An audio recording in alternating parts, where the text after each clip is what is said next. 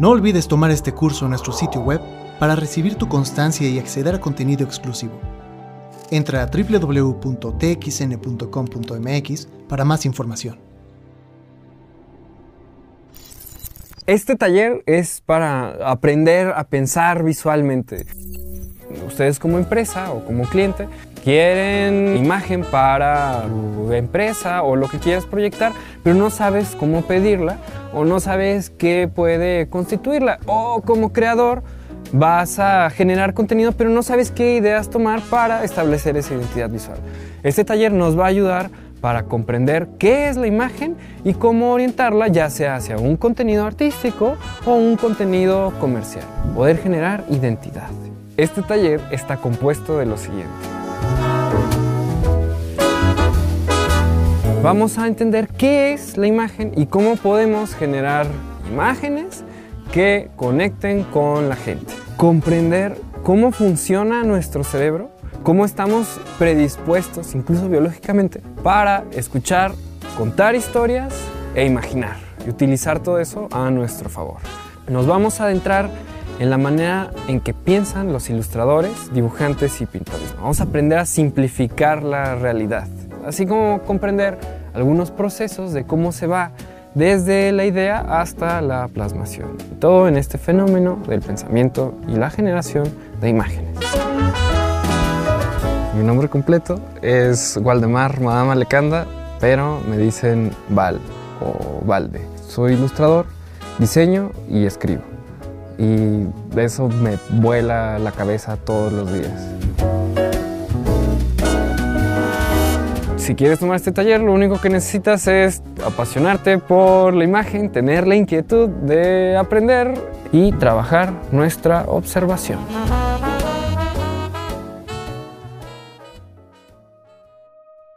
El rol que creo que debe tener el creador de, contenidos de imágenes y la imagen en sí, pues es el de despertar la empatía en, el espectador, en el ser humano. Eh, estamos saturados de imágenes, pero podemos identificar cuáles nos llaman la atención y, cuáles no, cuáles son auténticas. Y ese proceso de crear cosas auténticas tiene que ver primero con la concepción o con ese creador que sí tiene un mensaje congruente, sí sabe lo que está haciendo, si vive apasionadamente y puede codificar su mensaje con esa misma pasión, su contenido es congruente. Su contenido va a llamar la atención y se va a diferenciar de, cualquier otra cosa. Porque aunque estemos llenos de imágenes, al instante podemos ver qué cosas son congruentes en, sí mismas, qué cosas realmente están construidas con, con algo más, con un non plus ultra. Y ese non plus ultra solo se construye en la mente del creador. Y eso se va a pasar en este espectáculo que es la, mente del público o, del espectador. Pero si ese creador no es apasionado, no sabe lo que está haciendo, no, no va a ocurrir ese fenómeno o ese espectáculo.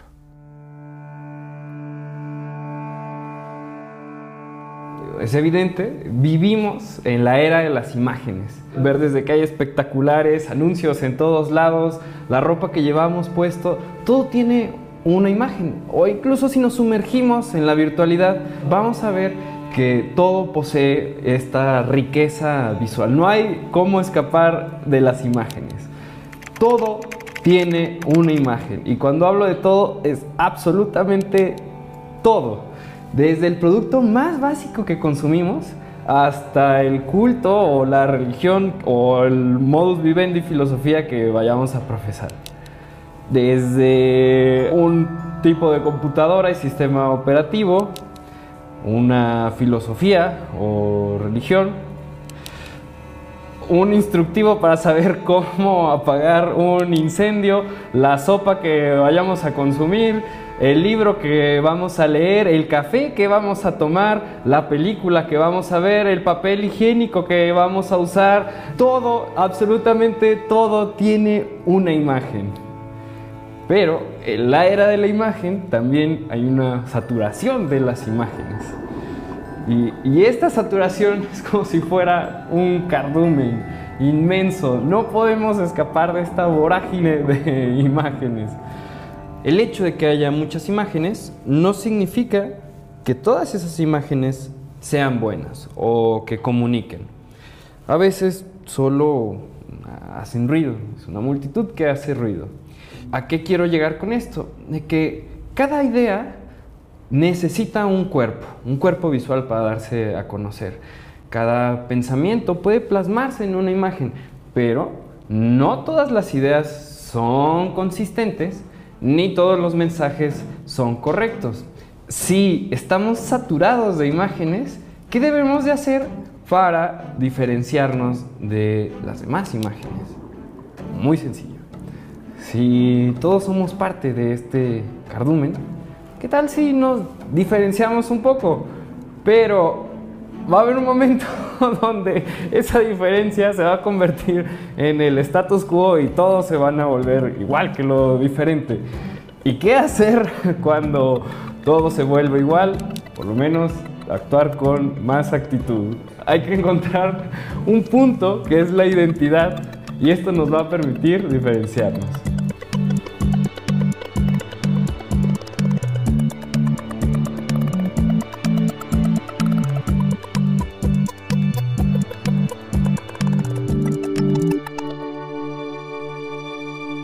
Ya tenemos un parámetro de cierto nivel de calidad, de lo que esperamos ver como público y es porque estamos bombardeados de, imágenes. Vamos a cualquier lado y tomamos el celular y ya tenemos una serie de estímulos que nos están impactando. Y no solamente estamos acostumbrados a un parámetro de calidad, ya estamos acostumbrados al diseño. Sin que seamos expertos, podemos determinar qué cosas se ven bien, cuáles son agradables, estéticas, ya sea como un empresario que necesita una imagen para su negocio o para su idea, o como un creativo que necesita darle un cuerpo visual a las ideas que estamos trabajando. Nos adentraremos en uno de los fenómenos y artefactos más apasionantes de nuestra especie, lo que nos distingue de otros seres, el pensamiento visual porque hablar de pensamiento y hablar de imágenes es algo que nos convierte en seres humanos. Es extraño ser llamado la imagen. Darwin cambia toda la forma en la que se concebía la realidad en sí. Cambia la forma de pensar del mundo. La química y la física pues ya eran un área explorada, pues la ciencia iba bastante bien y la biología se daba por hecho, se creía que pues, de alguna forma un creador, un demiurgo o Dios, pues generó las especies y listo. Pero Darwin lo que hace fue empezar a recopilar información para darnos otro camino, que no, tal vez existen las diversas especies de otra manera. Tal vez si quitamos los mecanismos milagrosos podemos entender cómo surgió la vida o cómo surgieron las especies. Y Darwin, cambia, todo. cambia todo.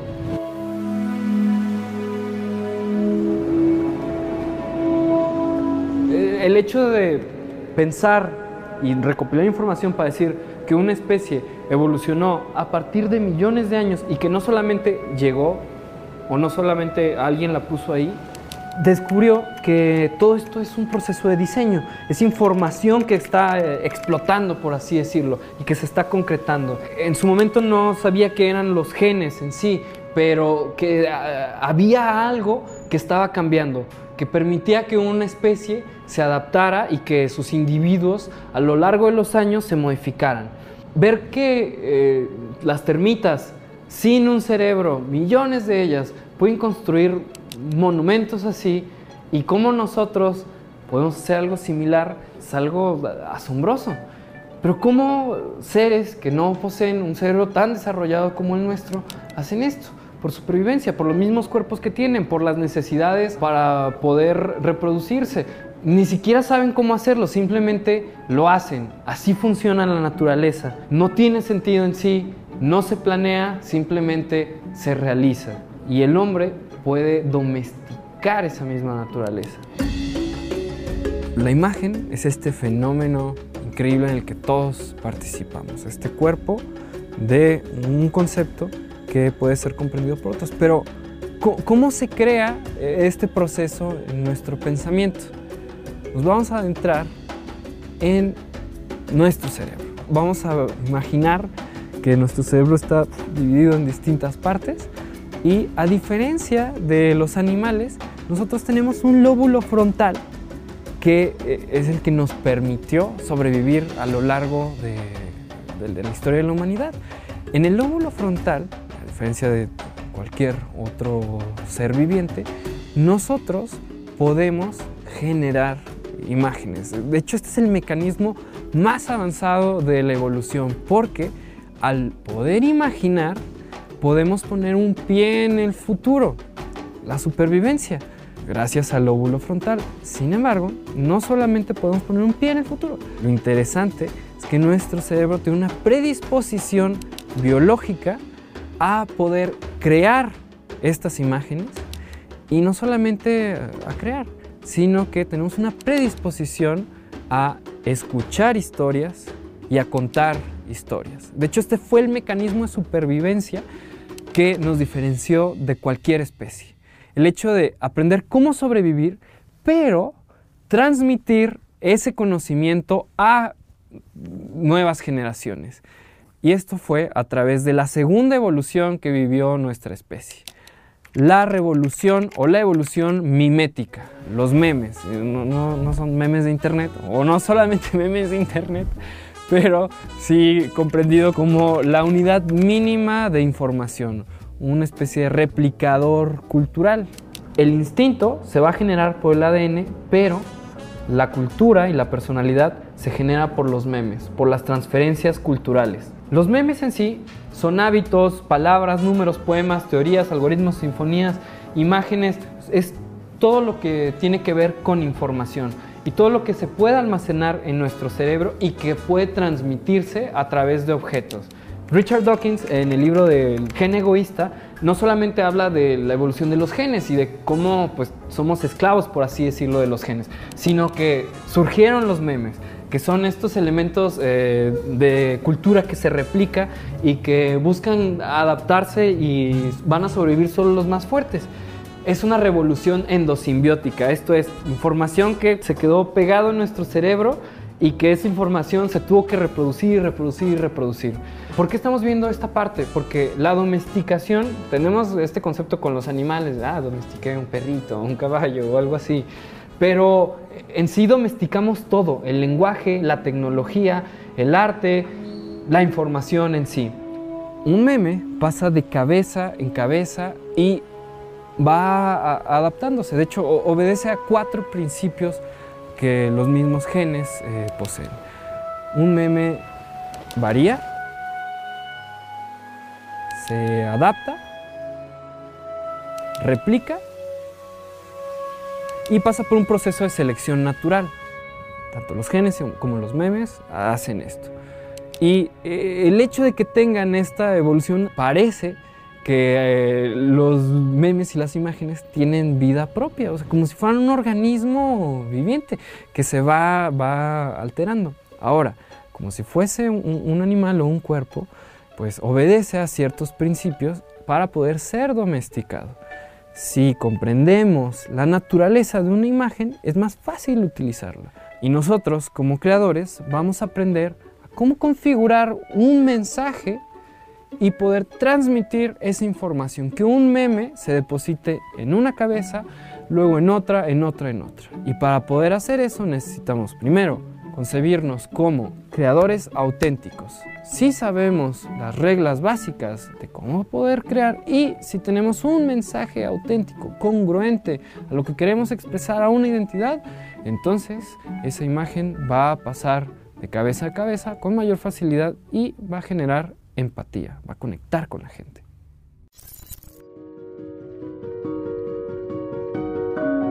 Las imágenes son historias y se trata de contar estas historias a otras personas, a otros seres humanos a través de eh, este instante o a través de los tiempos.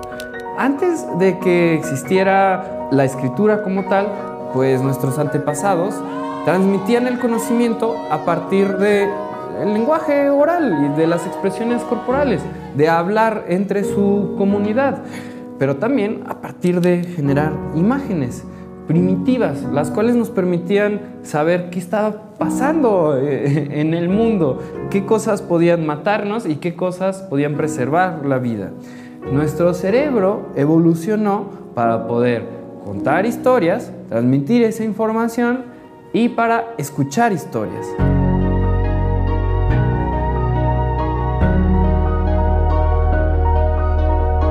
como diseñadores, bueno, como pintores, como ilustradores, etcétera, etcétera, tenemos que ser escritores.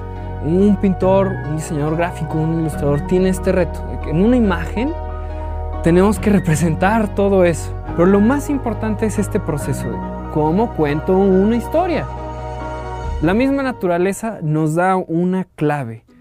Hay que transmitir algo primitivo, la esencia de las cosas, para en una percepción de dos o tres segundos, puede entenderlo. Ejemplo, regresando a, la naturaleza. En este mecanismo de la evolución, distintos animales generaron pigmentos en su cuerpo para poder alertar a otros de que son venenosos. O no lo son, pero están imitando a que lo son para poder pues, e, evadir una lucha con un depredador. Es algo instintivo que se puede eh, expresar rápidamente. Si podemos identificar eso en un animal, lo podemos identificar en nuestros propios mensajes y en nuestra propia historia. Si aprendemos este lenguaje, que es a través de la observación y la decodificación de la imagen, se va a volver más sofisticado nuestra creación y nuestra percepción. Vamos a contar mejores historias. Y ah, hablando incluso como empresa, tener una buena imagen permite que el público sepa quiénes somos, qué es lo que queremos transmitir. Vale la pena el ejercicio de saber identificar tu propia historia, analizarla y empezar a desmenuzarla para el contenido que tú quieres crear. Los griegos lo hicieron, gracias a Aristóteles podemos conocer los principios de la narrativa y hay muchísimas películas e historias que se han contado. Y conocerlas, conocer sus fundamentos, esta parte invisible, nos puede ayudar a incorporarlo a, nuestras propias historias. Al final, eh, lo que nosotros podamos comunicar a otros y lo que nosotros podamos vivir es parte de una gran historia universal, pero que se compone de esos pequeños pedacitos. Yo, creo que es, es, lo más importante, como aprender el arte de contar historias y aprender la ciencia incluso de contar las historias para hacerlas todavía mejor.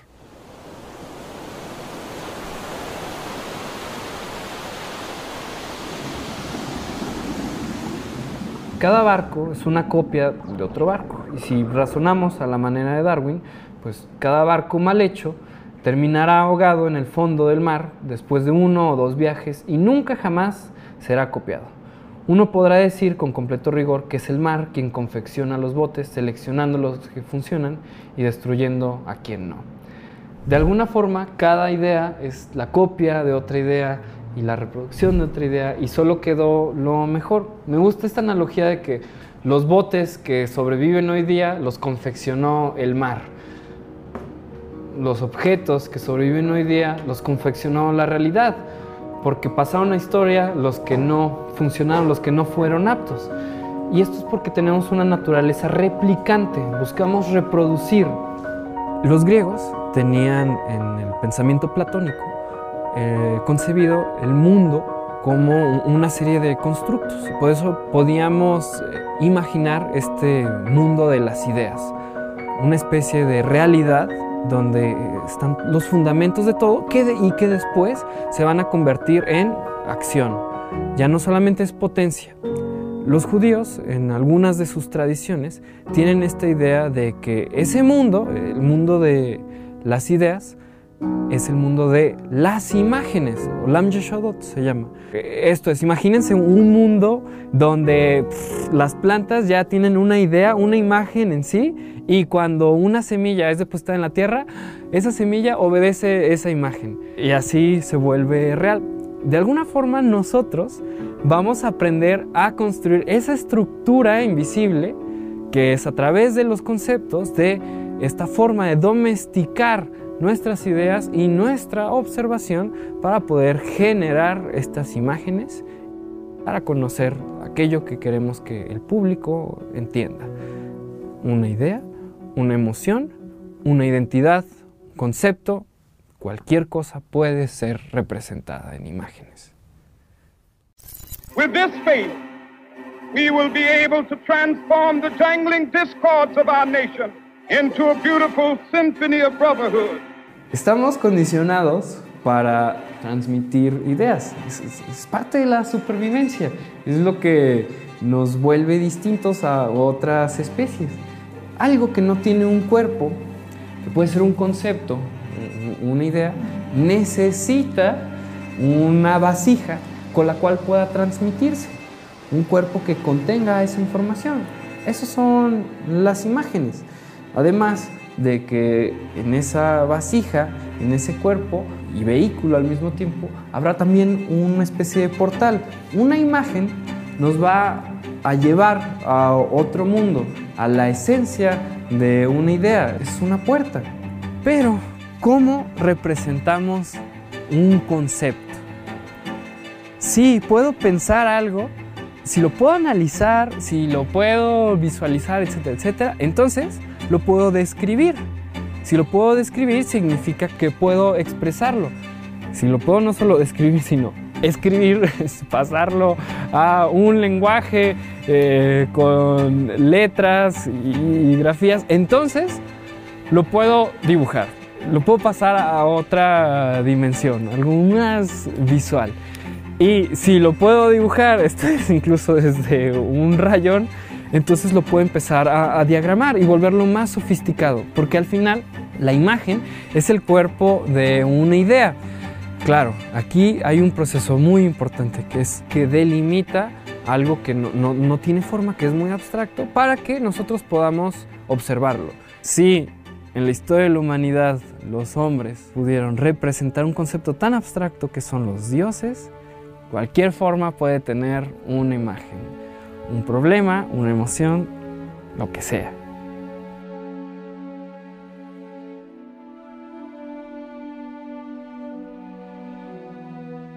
Los ojos de un dibujante, o un pintor, o un artista gráfico reducen la información. Es como si solo vieran lo más importante. Si, si nos ponemos estas gafas de los grandes pintores, vamos a descubrir que ellos no, no veían todo, al contrario, reducían a, pequeños detalles su información mínima lo que estaban observando. Porque la realidad es súper vasta, o sea, el, fenómeno de observar implica muchísimas cosas, la luz de, de lo que está incidiendo a un objeto, todas las leyes de la física, la cultura, el, el contexto en el que estamos o el subtexto de lo que hay detrás, en el fondo. Hay muchísimas cosas incidiendo en la realidad. Pero nosotros como artistas visuales o como creadores debemos de quitar todos esos detalles y enfocarnos solamente en lo más importante, lo que queremos transmitir, ya sea lo esencial o algo que quisiéramos representar. Pero lo más importante es esto. Los artistas visuales quitan todos los detalles y se van solo a la base. La estructura. ¿Qué define a un objeto? Que esa es la esencia de la creación de las imágenes. ¿Qué define algo? ¿Qué define lo que quiero representar? Los grandes maestros de la pintura y pasando pues a, a través de, de distintas corrientes e ismos, de hecho voy a llegar al cubismo por ejemplo con Picasso, podía definir un elemento súper complejo, ya sea un toro, un animal, y pasándolo desde lo figurativo, el toro en sí, a algo más abstracto, un par de líneas, porque captaba la esencia de lo que quería representar. Que de hecho esa es la magia de, de, la pintura y de estos grandes artistas visuales, e incluso como diseñadores. Si aprendemos a dibujar, a representar con bolitas y palitos un concepto tan abstracto, entonces podemos avanzarlo a un siguiente nivel. De la línea pasamos a la forma. De la forma pasamos a los valores tonales, imagínense, en blanco y negro, luz, y luego a lo expresivo, el color. Y así podemos irnos con el estilo, según lo que queramos representar, si algo muy realista o algo caricaturístico o algo totalmente eh, explosivo, imaginario y disruptivo. Pero ¿cómo se transmite esa belleza y esa fuerza? ¿Cómo se hacen estas imágenes con tanto poder y con tanta calidad? Pues con un buen diseño.